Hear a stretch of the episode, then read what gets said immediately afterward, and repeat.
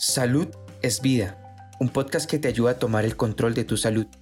Entrega especial de ABC de la leucemia, una iniciativa de BeHealth. BeHealth presenta Leucemia, actualidad en Puerto Rico y prevalencia en adultos, programa especial en alianza con el Centro Comprensivo de Cáncer. Saludos amigos de BeHealth, Lili García con ustedes. Estamos hoy desde el Centro Comprensivo de Cáncer para este programa especial de BeHealth sobre la leucemia en adultos.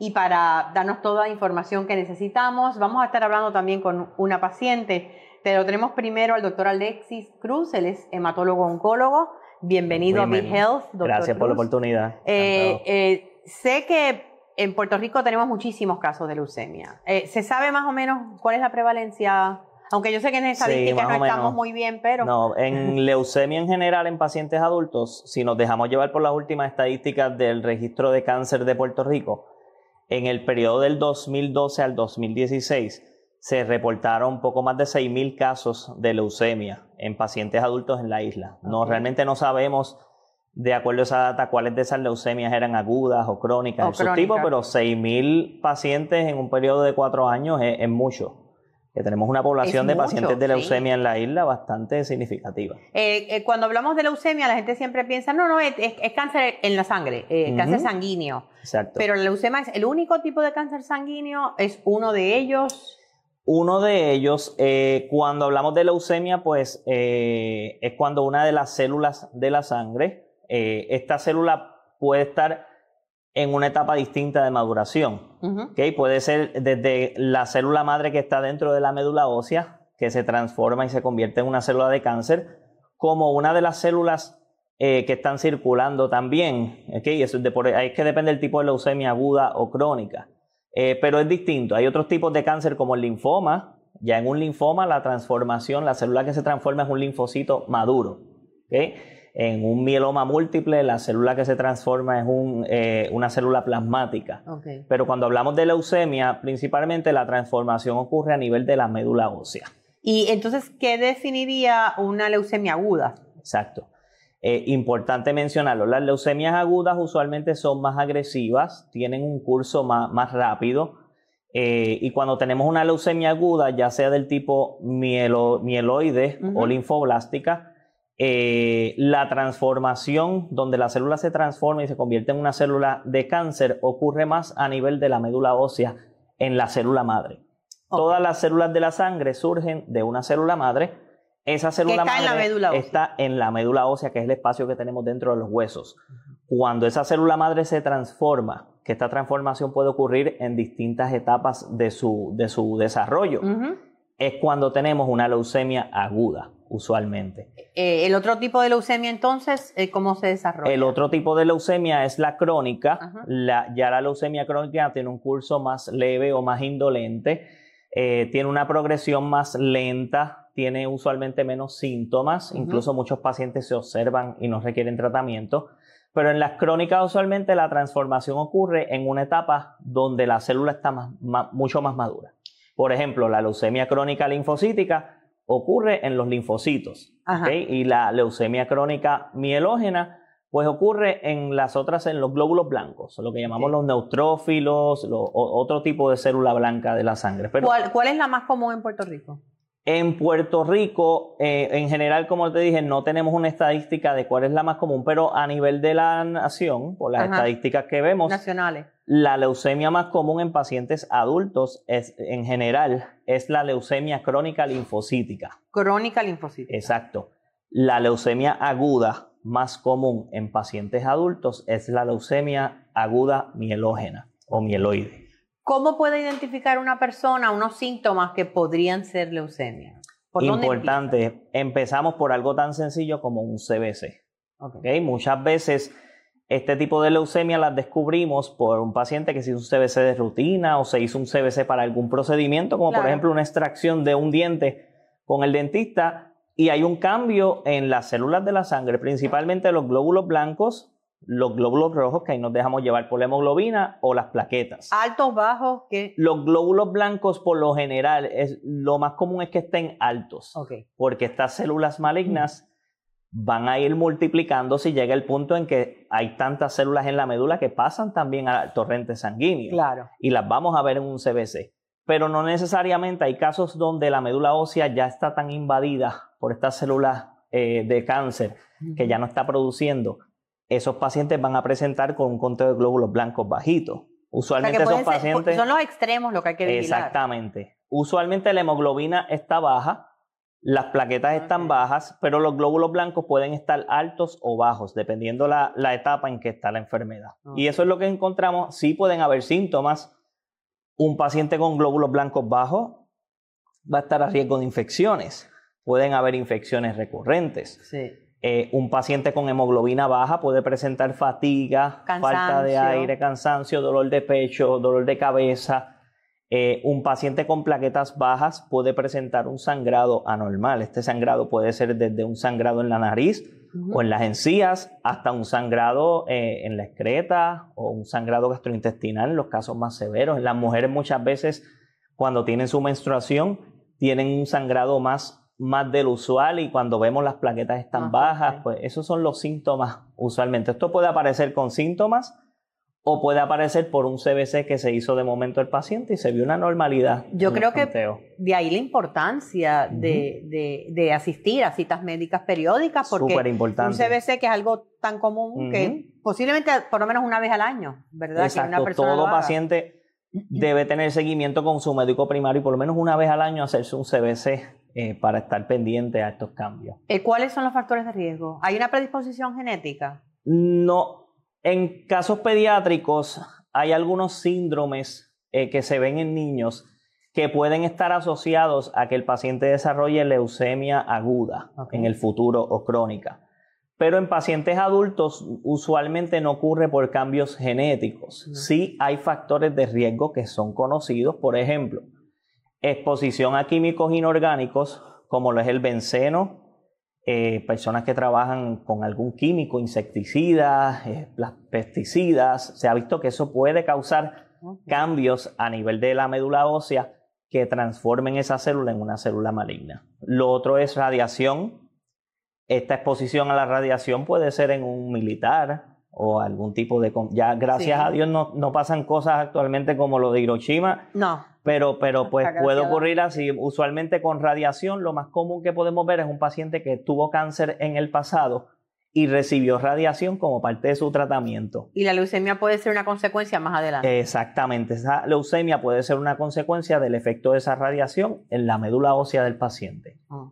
Y hablando de cáncer también, pacientes que reciban quimioterapia intravenosa, y esto se ve mucho en las pacientes de cáncer de seno por el tipo de drogas que reciben para la quimioterapia, esa quimioterapia puede tener un efecto también en la médula ósea que en un futuro puede también causar cambios en la genética que produzcan este tipo de una leucemia aguda eh, o un cáncer de la sangre. Y lo otro, hay pacientes que tienen condiciones de la sangre, o sea, más crónicas, como otro tipo de cáncer de la sangre, por darte un ejemplo, eh, mielofibrosis, eh, trombocitosis esencial, son condiciones mieloproliferativas, no son leucemia pero con el tiempo estos pacientes pueden también progresar a una leucemia aguda. Entonces, una vez tenemos eh, ya sea síntomas o un CBC irregular o ambas cosas, ¿qué procede? ¿Cómo se detecta el que esa persona efectivamente tiene leucemia? Bien importante, cuando el paciente ve algo, el médico ve algo anormal en el CBC, que el paciente se refiera a un hematólogo oncólogo y se lleve a cabo una evaluación inicial por un hematólogo oncólogo. Eh, esa evaluación va a incluir laboratorios, podemos hacer pruebas de patología en la sangre.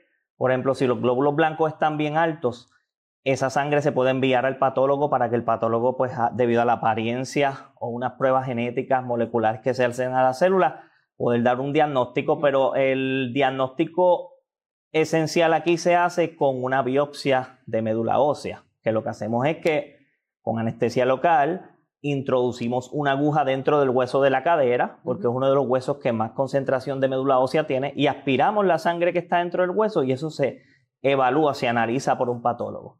Y ahí es que usualmente tenemos el diagnóstico en dos o tres días. ¿Con ese diagnóstico se puede saber si es una es crónica o es aguda? Sí, sí, usualmente pues el patólogo depende de la apariencia, depende de los marcadores, depende de la genética de esa célula maligna. El patólogo son las herramientas que utiliza para diferenciar si es aguda o crónica y si es linfoide o mieloide. Y de acuerdo a ese diagnóstico es que se decide qué tipo de tratamiento. Exactamente. Una vez tenemos el diagnóstico, pues buscamos el tratamiento. Las leucemias crónicas ya sea linfoide o mieloide, usualmente el tratamiento se hace de forma ambulatoria, son medicamentos orales y son tratamientos que tienen una mayor probabilidad de cura y, tienen unos menos efectos secundarios. Ya cuando hablamos de una leucemia aguda, pues ahí cambia. ya el paciente debe ser referido a un centro especializado.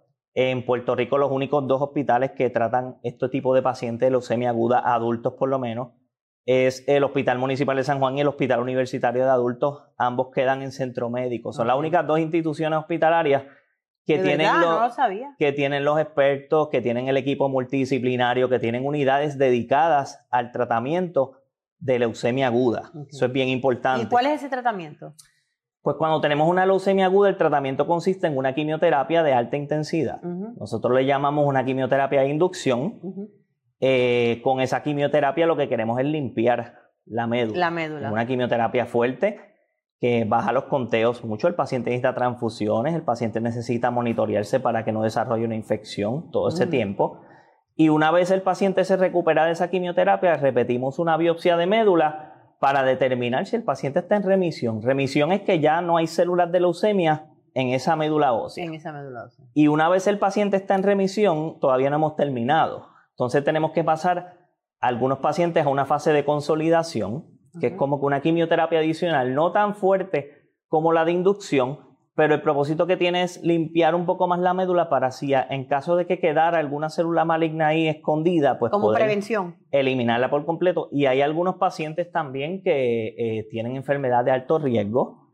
Ese riesgo lo determinamos por la genética y las mutaciones que tenga el paciente.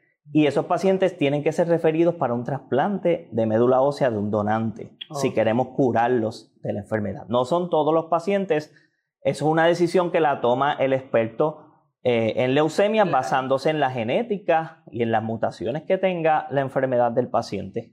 O sea que en términos generales son muchos factores que, que, determinan cuál es el pronóstico. Exacto, y respecto un algo adicional del tratamiento, eh, como te dije, una quimioterapia de inducción es una quimioterapia bien fuerte. No todos los pacientes toleran ese tratamiento. Especialmente pacientes de más de 60 años, no se recomienda darles una quimioterapia de inducción porque el riesgo es más alto que el beneficio. Pero gracias, gracias a la medicina y a los estudios que han logrado, actualmente tenemos terapias que no son tan intensas como la quimioterapia, son terapias orales usualmente, y nos han ayudado a que pacientes de más de 60 años, pacientes que están con comorbilidades, con problemas de salud crónico, puedan beneficiarse de un tratamiento que logra controlar la leucemia sin dar los efectos secundarios de esta quimioterapia. O sea que hay esperanza. Seguro que sí. tratamiento de leucemia en los últimos cinco años ha cambiado radicalmente, tanto aguda mieloide como aguda linfoblástica, por las nuevas drogas que han surgido y siguen surgiendo. O sea que las recomendaciones en términos generales en eh, eh, en lo que hablamos de prevención, es ese CBC, por lo menos todos los años. Por lo menos una vez al año un CBC, exactamente. Eh, que ahí pueden determinar, porque puede ser que no haya síntomas de una leucemia en un adulto. Exacto. y pues rápidamente, si hay algo extraño, ir a un hematólogo oncólogo. Por más sencillo que sea cualquier cambio en ese CBC, debe referirse el paciente al especialista en la sangre, que es el hematólogo oncólogo. Yo me imagino que usted tendría, tendrá muchas historias de éxito, también ha perdido pacientes porque es natural como oncólogo. Sí, es difícil. Eh. ¿Cómo lo trabaja? Wow. yo creo que muchas veces pues perdemos pacientes. En mi caso, yo, yo soy hematólogo oncólogo, me dedico más dentro de la hematología y oncología al tratamiento de cáncer de la sangre, pero aparte de eso, pues mi su especialidad es en trasplante de médula ósea. Eh, eso me ha dado la oportunidad de muchos pacientes verlos desde el principio, o sea, lograr darle tratamiento a ese paciente y llevarlo después a la fase de trasplante. Y es bien, eh, es bien llena mucho a uno. Yo sé muchas veces, lamentablemente, esto es una condición que tiene una mortalidad bien alta. Y es natural. Muchos pacientes mueren y uno lo sufre. Estos pacientes se, se convierten, como yo digo, en familia de uno. Pero cuando uno ve un paciente también que se cura, y que logra volver a tener su vida normal, como el caso de, Cindy, que vamos a hablar con ella ya mismo, eh, realmente eso llena a uno y eso es lo que le da a uno fuerzas para, para seguir haciéndolo y, y, seguir logrando que muchas más personas pues ganen la batalla. Muchos perdemos la batalla, pero realmente los que logramos que ganen la batalla le dan a uno la energía y las fuerzas para, para continuar y, y la medicina está avanzando mucho, muchos medicamentos nuevos, muchas terapias nuevas que prometen que en un futuro esa, esos pacientes que vemos con cura van a ser mayor, con o sin trasplante. Pues que continúe transformando la vida de sus pacientes y enfocándose en esos que sí logra salvar. Muchísimas gracias al doctor Cruz. Muchas gracias. continuamos con más de este programa especial de B-Health sobre la leucemia desde el Centro Comprensivo de Cáncer. Leucemia es un término amplio que describe los cánceres de células sanguíneas y de acuerdo con la American Cancer Society, es el tipo de cáncer más frecuente en adultos mayores de 55 años. Sin embargo, puede presentarse en edades más tempranas. ¿Cómo enfrentar el diagnóstico? ¿Qué alternativas existen en la isla?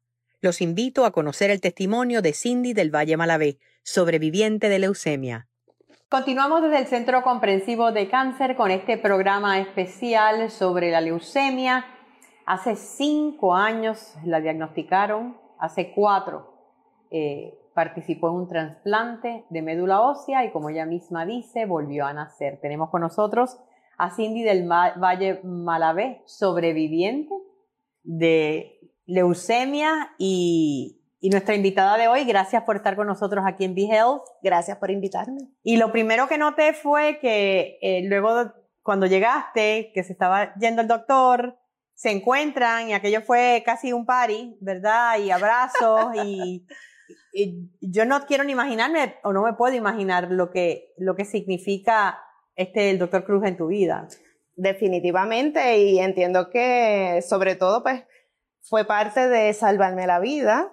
Eh, primero que nada, la gloria a Dios, claro está. Amén. Pero la, la interacción que realmente tenemos es, es mi papá, porque realmente fui el primer trasplante halogénico en Puerto Rico.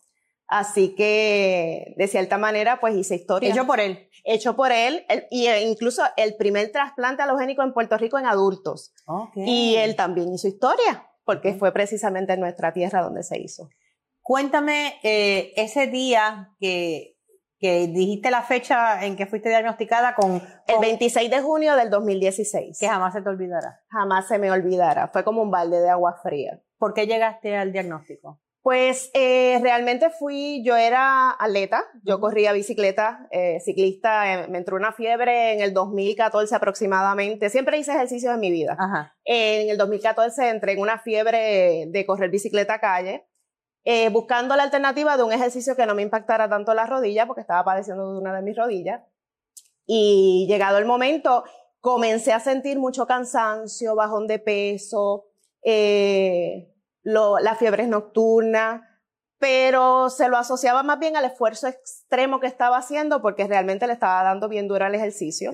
Y en un momento determinado me empezó un dolor de cabeza, bien fuerte. Eh, tomaba medicamentos, pero lo que hacía era que se aliviaba, pero no se quitaba. Y un día mi mamá me dice, Cindy, ya tienes que ir al médico. Y fui a este médico de familia que se llamaba Pablo Pastrana, es médico de familia en Aguas Buenas. Me mandó a hacer un CBC. Yo me fui a trabajar y de momento recibo una llamada de él. Me dice, Cindy, tienes que regresar, te tengo que hacer laboratorio. Eh, yo cuelgo la llamada y le digo a mi asistente, me parece que me estoy muriendo y no lo sé.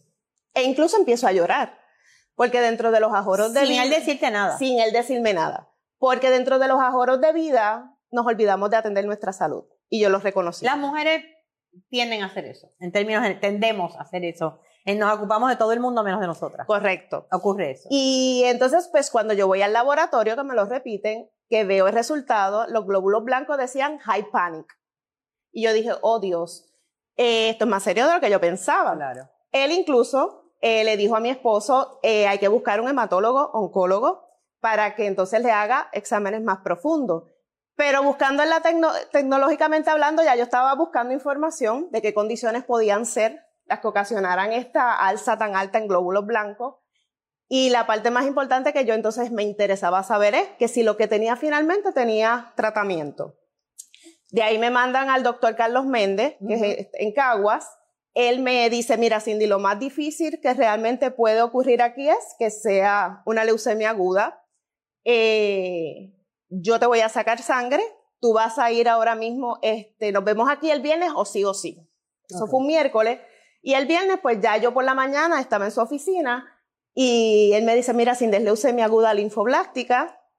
Así que yo me tomé el atrevimiento de llamar al doctor, eh, al doctor Alexis Cruz en Centro Médico en el Hospital Municipal y de aquí tú sales para allá. Y yo dije, wow, ok.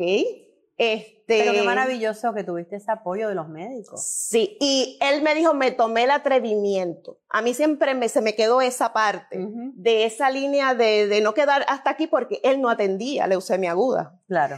Y entonces, pues, cuando yo le digo, pues, espérate un momentito, déjame llamar al doctor Fernando Cabanilla, que yo lo conozco. Y en la conversación le digo, doctor, me acaba de diagnosticar esto, este, me recomendaron a este doctor que usted opina.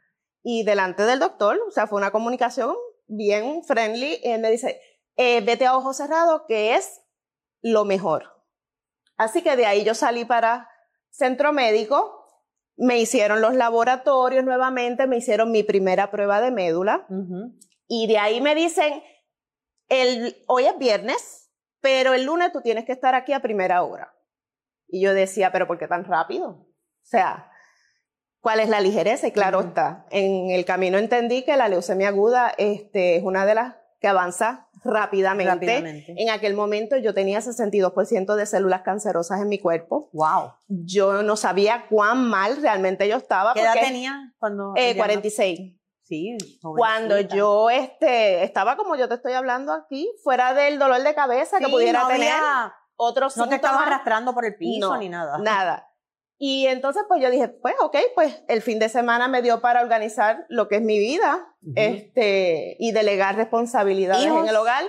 Tenía, tengo tres hijos, uno de 32, uno de 31 y una nena de 20. En aquel momento pues tenía, la nena vivía todavía, vive conmigo actualmente, pero la que estaba bajo mi tutela era entonces la nena, este, porque mis hijos pues ya habían, se habían independizado a carreras universitarias y pues básicamente realmente le delegué pues a una de mis hermanas años antes me habían ofrecido una póliza de cáncer y yo dije nunca está de más y la tenía. Y la tenía. Y en ese momento, cuando yo le digo, tú te encargas de atender los asuntos de la póliza, y resulta que entonces también consideraba la, los trasplantes.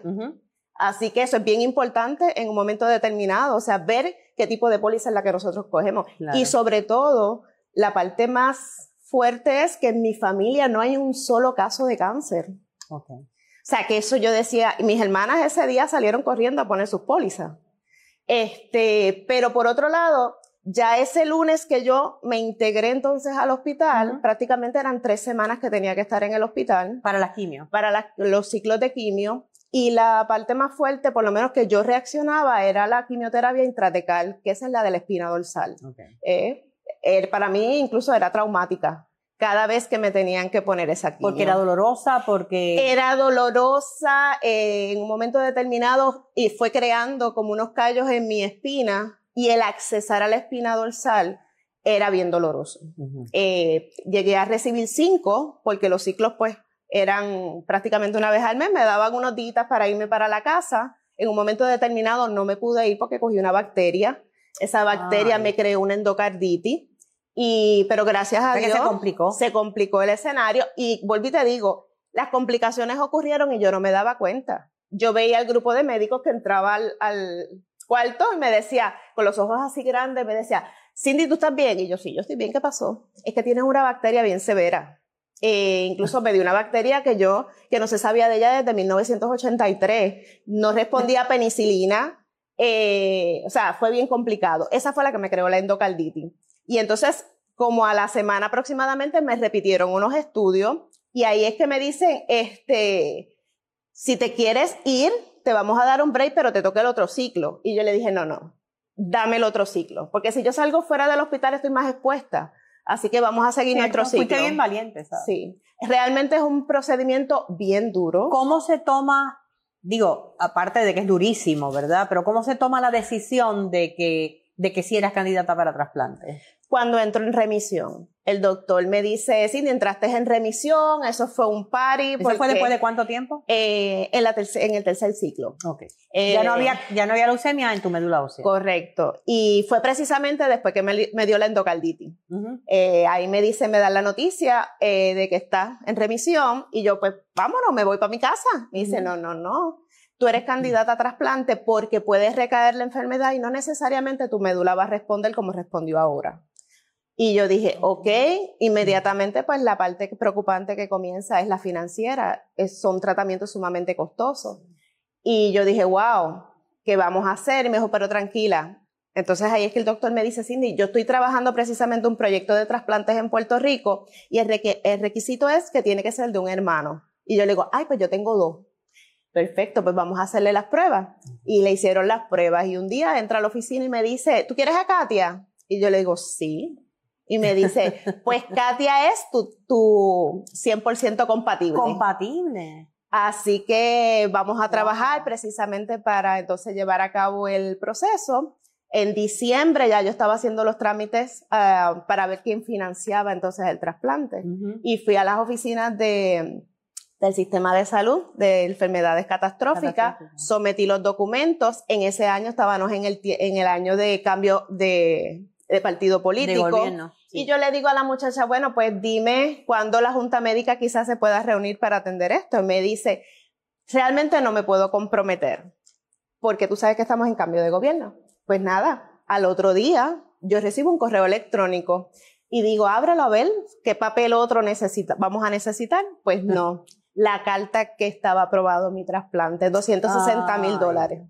Qué maravilloso. Dios obra de, de manera bien, bien, milagrosa. ¿Cuán, eh, digo, sabemos ya el éxito que ha sido este trasplante? Esto fue en el, ¿qué hace cuatro años? En, el en febrero 2 del 2017. ¿Cuán importante ha sido no solamente la médula ósea en el caso de tu hermana, sino el apoyo alrededor tuyo y primero si lo has tenido. Sí, eh, totalmente. Y segundo, ¿de quién? Bueno, mi esposo se mudó a vivir conmigo al hospital, porque como ya te comenté, eh, las hospitalizaciones eran largas. En un momento determinado, él también estaba a cargo de mi, de mi suegro, o sea, su papás. Papá. Y entonces, pues, lo que se hacía era un switch. O sea, hacían hasta un calendario mis hermanas de quién se quedaba conmigo este, para mantenerme todo el tiempo acompañada, Con, una familia. En este caso, mi papá y mi mamá iban todos los días. Ellos viven en Carolina y papi y mami iban todos los días. Los viernes era día de bingo. Y aunque no se podía, se jugaba con galletas. El día que me tocó pelar mi pelo, recortarme, mi hermana Katia, que fue la donante, yo creo que ella estaba peor que yo. Yo estaba totalmente aceptando que primero que nada el pelo realmente es vanidad. Sí. Eso volvía a crecer, yo estaba jugándome la vida. Así que eso no era importante. Y ese día que estaba toda la familia, este, mi cuarto siempre estaba lleno. Las veces que yo me iba a hospitalizar, el grupo de enfermeras incluso me, me reservaba el cuarto que estaba cerca del counter. Como si fuera un hotel. Sí, yo no es que era mi hotel cinco estrellas con vista al mar. La vista, por supuesto, no era al mar. Era, pero mis hermanas me lo habilitaban e incluso en Navidad las enfermeras me decoraron mi cuarto. Y te estoy hablando lo que era alegre pero también pasé mis quebrantos. No, me lo puedo imaginar. Y durante ese proceso de quebranto, el grupo de apoyo de enfermeras es la que hoy en día, pues yo realmente devuelvo con gracia lo que ellos me dieron. Y por eso es que entonces, eh, una vez yo paso todo este proceso, pues ahora soy yo la que voy al hospital, hablarles a mis compañeros de batalla precisamente. O sea, porque que como voluntaria yendo. Correcto, en centro médico y en el auxilio mutuo. Y en el auxilio mutuo. Eh, y estás trabajando cuando me dice el doctor que tú estás colaborando con él y con los pacientes. Eh, de manera voluntaria. De manera voluntaria, vas al hospital, hablas con ellos. Eh, Cindy, ¿cómo, ¿qué tú sientes que has aprendido de este proceso?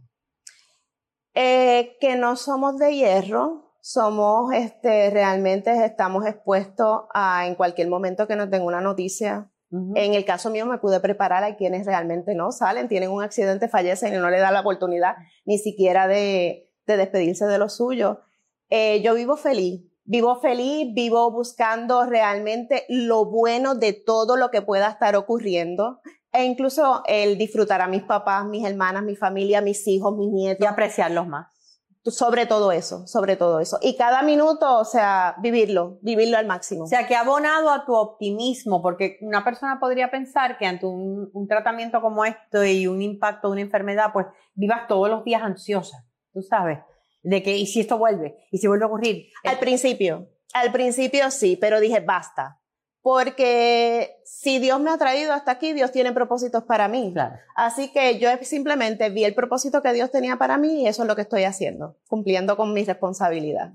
Te agradezco por tu ejemplo, por tu valentía, eh, por tu deseo de compartir tu historia, porque haciéndolo le estás dando esperanza a tantas personas que tal vez están siendo diagnosticadas ahora o personas que nos están viendo que sus familiares ¿Te gustó el contenido? Recuerda que puedes seguirnos en tus redes sociales favoritas. Búscanos como Big PR y no te pierdas nuestras actualizaciones. Salud y muchas bendiciones. Gracias, Lili.